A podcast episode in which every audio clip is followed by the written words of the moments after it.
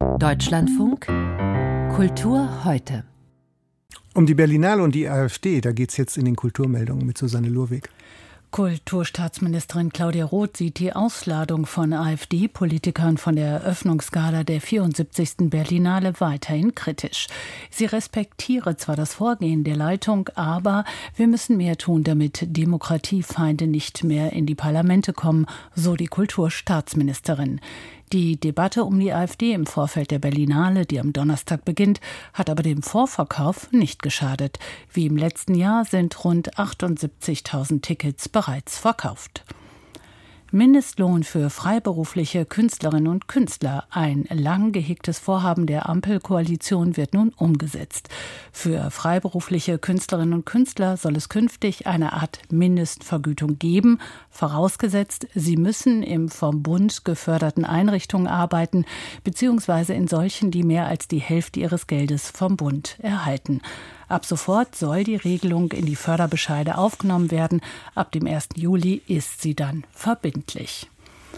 Auch die Wiener Festwochen haben mit dem griechisch-russischen Dirigenten Theodor Kurenzis jemanden ausgeladen, weil die ukrainische Dirigentin Oksana Linev nicht mit ihm auftreten wollte.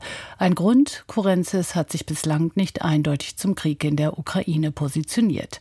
Wir haben berichtet. Ob dies nicht anders zu lösen gewesen wäre, dazu Kurator Milo Rau.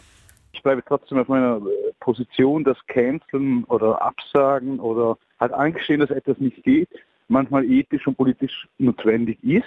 Also man muss die Haltung der ukrainischen Künstlerinnen, die sagen, okay, unsere Familien werden beschossen, wir machen dieses Projekt, wir leben in Kiew und so weiter. Also das muss man natürlich ernst nehmen und da muss ich meine kuratorische Absicht nicht durchsetzen, ist dann nicht mehr entscheidend. Aber grundsätzlich denke ich schon, da müssen gerade wir Künstlerinnen arbeiten, um solche Räume zu schaffen, wo Dinge, die vielleicht woanders nicht möglich sind, möglich werden können. Milo Rau zur Ausladung von Theodor Kurenzis. Das ganze Interview findet sich in der DLF Audiothek.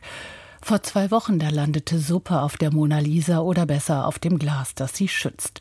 Nun haben Klimaschützer aus den Reihen der letzten Generation mehrere Fotografien mit Überschwemmung auf die Geburt der Venus in den Uffizien geklebt. Auch das bekannte Botticelli-Gemälde hängt aber hinter Sicherheitsglas. Die Polizei hat die beiden Männer festgenommen und ihnen droht nun eine Zahlung von rund 60.000 Euro Strafe. Die Kulturmeldungen mit Susanne Luewig waren das am Ende dieser Ausgabe von Kultur heute.